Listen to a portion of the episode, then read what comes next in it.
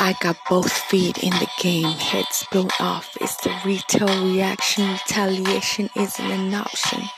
Rolling dice was yesterday. Price tag hung on a body sipping on cognac.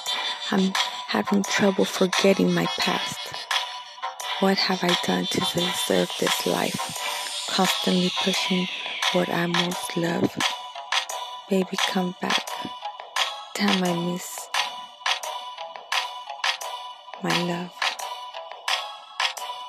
Homegirl never stole. If she ate whatever was on her plate, she made sure you or anyone got the first bite. Now she's struggling, but without drugs.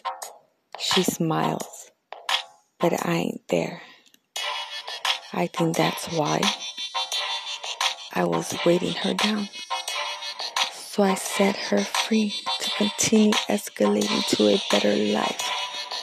Had to let her go, I couldn't see her cry.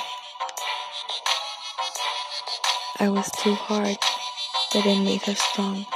I didn't want to be the blame if she fell off.